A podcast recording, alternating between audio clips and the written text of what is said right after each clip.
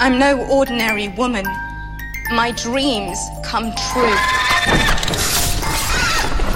George A. R. Martin a dit La meilleure histoire fantastique est écrite avec le langage des rêves. Valar Morgulis. Power is a curious thing. Valar Hyrus. Confess. Winter is coming. Joffrey? Politics is the art of compromise. Cersei. I'm not a politician. I'm a queen. Des dragons, de la magie, des Dothraki, des marcheurs blancs parmi les forces en présence, le tout est né de l'imagination fertile de George R. R. Martin, celui que le prestigieux Time qualifie de Tolkien américain. On aurait vite fait de classer Game of Thrones dans la catégorie fantasy avec option héroïque. Mais on voit aussi évoluer au fil des saisons des fratries compliquées, c'est un euphémisme, des familles qui se font la guerre et des romances perturbées, de quoi se demander s'il existe des précédents à la télé et surtout quel est cet étrange objet auquel nous nous sommes attachés. Your people need a leader. And they need to get south of the wall before it's too late. We don't have much time and they have less. The walkers are coming and they'll hit your people first. Charlotte Bloom, de quelle série Game of Thrones est-elle l'héritage? Alors en fait, c'est bizarre parce que c'est une série qui est très unique et finalement la seule série dont on peut la rapprocher qui est également une adaptation, c'est Les Rois maudits euh, de Maurice Druon avec des histoires qui se ressemblent, il y a de la politique, la guerre, du sexe, de la magie. George Martin lui-même dit qu'il est très très fan des Rois maudits, mais je dirais que plutôt que d'être l'héritière de série, elle est la série dont toutes les séries seront héritières. C'est un peu la Twin Peaks de son époque. On sait qu'à partir de maintenant et même depuis quelques années, on peut plus faire des séries comme on faisait avant. On peut oser aller très loin dans les scénarios, complexifier encore plus les histoires. Donc ce qui est intéressant, c'est plus de savoir qui va hériter de cette série-là que elle qui a brisé à nouveau, comme toujours sur HBO, tous les moules. Si je vous demande selon vous à quel genre elle appartient? Le, le, truc le plus évident, c'est la fantasy. Donc, on dit dark fantasy, high fantasy. Mais il y a du soap c'est Dallas, hein, c'est Dynasty, euh, Game of Thrones. C'est des couples, des familles, des jalousies, des trahisons. C'est un thriller, c'est de l'espionnage, c'est une série de guerre. C'est à sa façon une forme de série historique, puisqu'elle est inspirée du Moyen Âge, elle est inspirée de la guerre de Cent Ans. C'est un drama. Donc c'est euh, des pleurs, des larmes, des morts, des chocs, mhm. etc. C'est une série d'action, c'est une série d'aventure. He's a serious man, Stannis Baratheon. They're coming ashore. Rain fire on them. Archers! Too many. Est-ce que c'est une série qui a inventé quelque chose en termes de réalisation, notamment euh, bah, dans les grandes batailles, par exemple? Les grandes batailles, c'est un peu la marque de fabrique euh, de Game of Thrones. On parle, mais ça fait quelques temps, même avec Bordeaux Empire, de séries cinéma où on disait la série aujourd'hui c'est du cinéma, on peut la montrer sur grand écran, mais ça n'a jamais été aussi vrai que pendant Game of Thrones et ça n'a jamais été aussi vrai que pendant les batailles de Game of Thrones d'autant que la série a trouvé un peu son son maître étalon son réal parfait euh, Miguel Sapochnik qui est le grand patron des batailles qui a fait notamment euh, la bataille des bâtards qui a fait le massacre de Durlieu et qui est un des seuls mecs à la télé aujourd'hui capable de gérer 500 euh, chevaux 2000 figurants et des heures et des heures et des heures de tournage. D'ailleurs ça m'amène à une petite théorie parce qu'on n'a pas d'infos sur la saison 8 mais moi j'ai une petite théorie. Ah. Parce que ce mec, il a réalisé l'épisode 3 et l'épisode 5 de la saison 8. Quand on sait que c'est le patron de la bataille, quand on sait qu'il y a une bataille dans cette nouvelle saison qui a nécessité 55 nuits de tournage, 11 semaines et trois lieux différents pour une bataille, on se dit qui est-ce qui l'a réalisé cette scène? Bah lui. Bah c'est Miguel. Hmm. Donc c'est forcément soit dans le 3, soit dans le 5. Best way is marriage. I don't fight for the Boltons. But winter is coming. We don't choose whom we love. Renan Cro, vous êtes enseignant en histoire du cinéma et de la série et journaliste. À quelle grande catégorie de séries Game of Thrones appartient-elle? Game of Thrones, en fait, c'est adapté donc des romans de J.R.R. Martin. C'est une saga. Et en fait, il faut comprendre que la saga, c'est une forme qui existe depuis euh, quasiment les débuts euh, de l'histoire de la littérature. Le, le, même le roman de chevalerie, ce sont des sagas. En fait, la série télévisée, elle s'est inspirée de la saga. Donc, en fait, si on remonte à l'envers, on se rend compte en fait que le genre auquel appartient le plus Game of Thrones, c'est le soap opéra. Quand on dit ça, ça fait un peu hurler les gens parce qu'on imagine que c'est. Je vous le confirme. que c'est des gens qui touchent des bouquets de fleurs et qui boivent des whisky en parlant comme ça. Non, en fait, c'est plus compliqué c'est que le soap opéra, c'est la manière qu'a eu la série télévisée d'adapter les sagas, d'adapter ce qu'on appelle le feuilleton. Et Game of Thrones est véritablement un feuilleton, puisque c'est une série qui se suit sur plusieurs épisodes, avec des variations autour des personnages et des évolutions de personnages. Ce qui est intéressant, c'est que Game of Thrones a pris l'idée du soap, ce qu'on a appelé plutôt le nighttime soap, c'est-à-dire le soap de soir, c'est-à-dire un soap qui était beaucoup plus complexe, beaucoup plus ambitieux, tourné en extérieur. Et en fait, dès Dallas, en fait, il y a ça. Dallas et Game of Thrones sont extrêmement proches, en fait. De là à penser que finalement, euh, Cersei et JR ont des liens j'irais presque là à mon avis, mais ce qui est intéressant, c'est que en fait, Game of Thrones est un soap opéra avec les codes du soap, mais il a repris ces codes et il les a transposés dans un univers qui était l'antithèse du soap, c'est-à-dire un univers viril, un univers guerrier. Et à partir de là, il a tricoté comme ça une sorte de, de, chimère, de truc improbable, un soap avec des dragons, des gens poilus et virils et extrêmement agressifs, et des histoires d'amour et de sexe mélangés à la mort. For the watch. For the watch. For the watch. For the watch.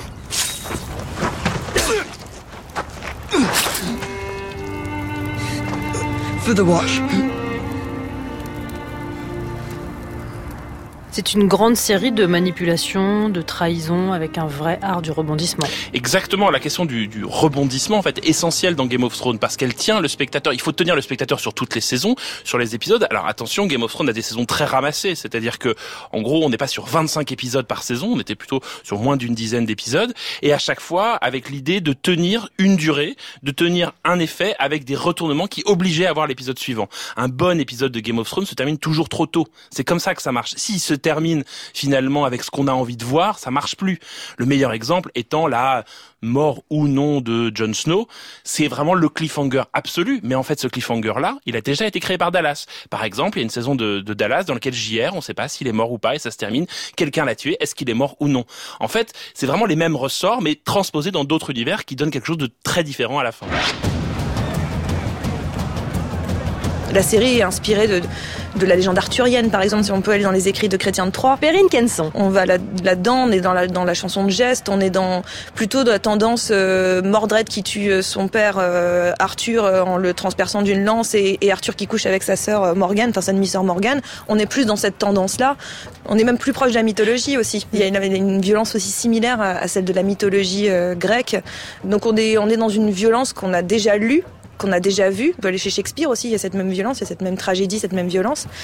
Et c'est vrai que c'est des choses qu'on a déjà lues, mais c'est vrai de le voir d'un seul coup mettre mis à l'écran, c'est un petit peu plus, euh, un peu plus impressionnant. C'est pour ça que ça a eu un effet repoussoir aussi peut-être sur certaines personnes. Il y a un pari assez masochiste quand on regarde cette série, c'est qu'il faut accepter l'idée que, quel que soit le personnage auquel on va s'attacher, il est en danger tout le temps. Dès le, le premier épisode de la saison 1, on sait que ça va pas se passer euh, de façon tranquille. Dans le premier épisode, on a un inceste, une tentative de meurtre d'enfant et euh, deux décapitations. Voilà. Déjà, ça pose un peu l'ambiance de la série et on sait qu'il n'y a rien qui va être euh, tranquille pour aucun des personnages. Et en effet, la mort de Ned Stark à la fin de la saison 1 met clairement en jeu que de toute façon, c'est un peu comme une sorte de Cluedo géant ou de, ou de un peu les, les, les films à la saut, j'ai envie de dire, ou, ou les films comme ça. Slasher. Euh, comment Les les, slashers. un petit peu, c'est, enfin, les slashers en même temps sont hyper hyper codés, mais c'est vrai qu'il y a, il y a l'idée que pour le coup, littéralement personne euh, et surtout pas si on est un héros et surtout pas si on est un grand naïf, qui d'habitude sont des valeurs qui nous protègent d'être un héros ou d'être naïf. Euh, L'innocence, la pureté, ça protège. Pas dans Game of Thrones en fait. Where's my father? No, you can't do this! Father, where are you? Please! Please, Father, please!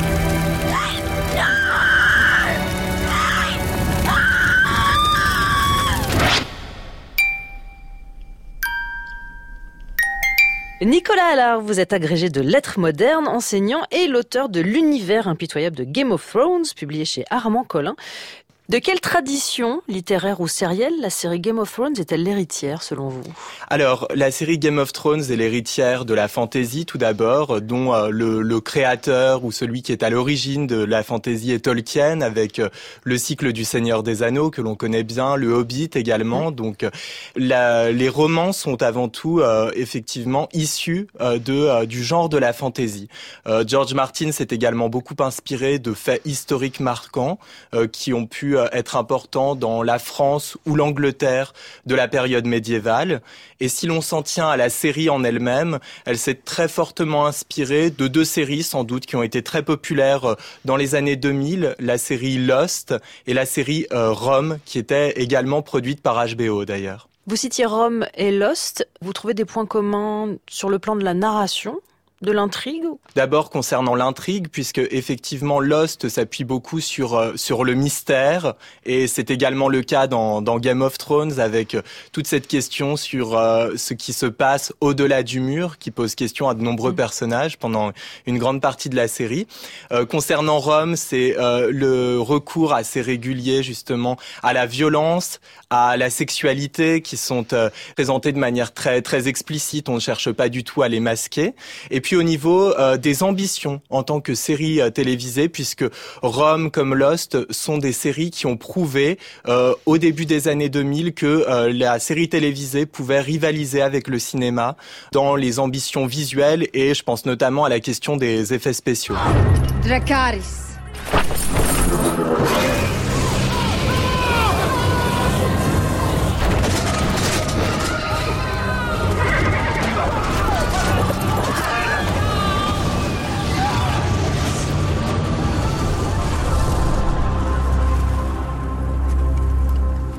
Peut la considérer comme une série euh, politique qui peut nous faire euh, songer dans ce cas-là à une série très populaire comme House of Cards.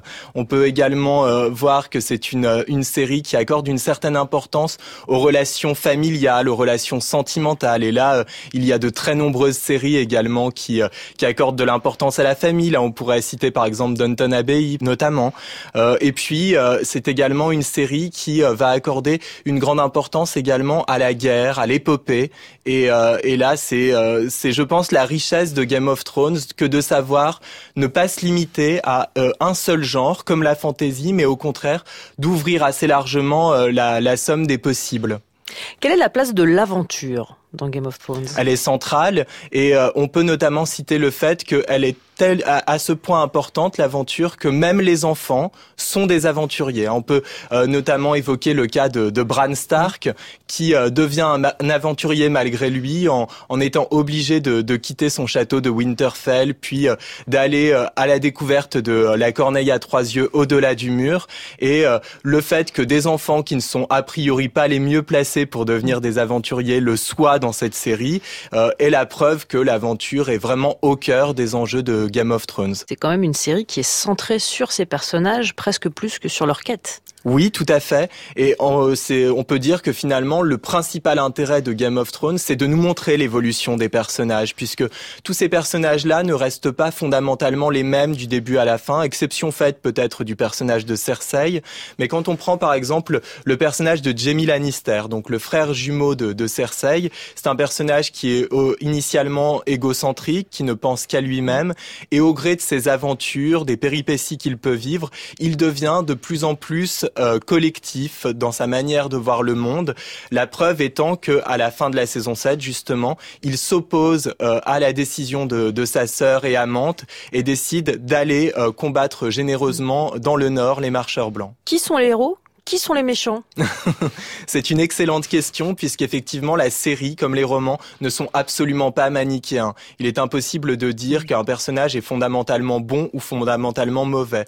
On peut estimer que si l'on voulait vraiment euh, distinguer les bons des mauvais, il faudrait s'en tenir à leur intention collective. En l'occurrence, des personnages comme Daenerys, Jon Snow ou Tyrion Lannister euh, veulent euh, œuvrer en faveur du bien collectif, ce qui n'est pas le cas par exemple d'un personnage comme Cersei, qui, à la fin de la saison 7, apprenant la menace des marcheurs blancs, préfère malgré tout défendre ses intérêts personnels. Donc on pourrait dire que c'est à peu près le seul moyen de faire la distinction entre le bien et le mal, mais ce sont des notions qui euh, ne se prêtent finalement pas très bien à l'univers de Game of Thrones.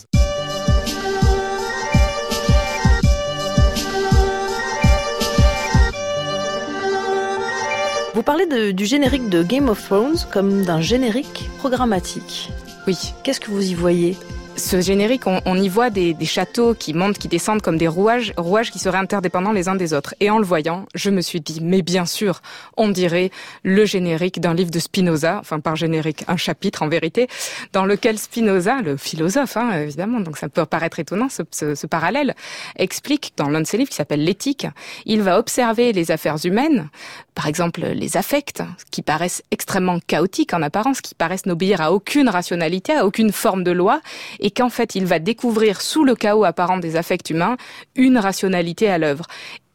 En voyant le générique de Game of Thrones, on se dit c'est exactement la, même ambition que les scénaristes se sont donnés.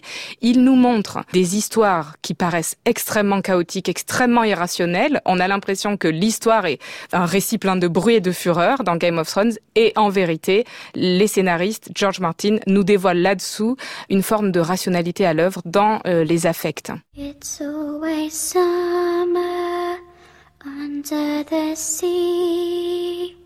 I know, I know. Oh, oh, oh. The birds have scales and the fish take wing. I know, I know. Oh, oh, oh. The rain is dry and the snow falls up.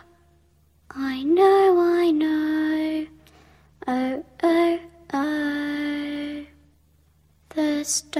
crack open, the water the shadows come to dance, my love. The shadows come to play. The shadows come to dance, my love.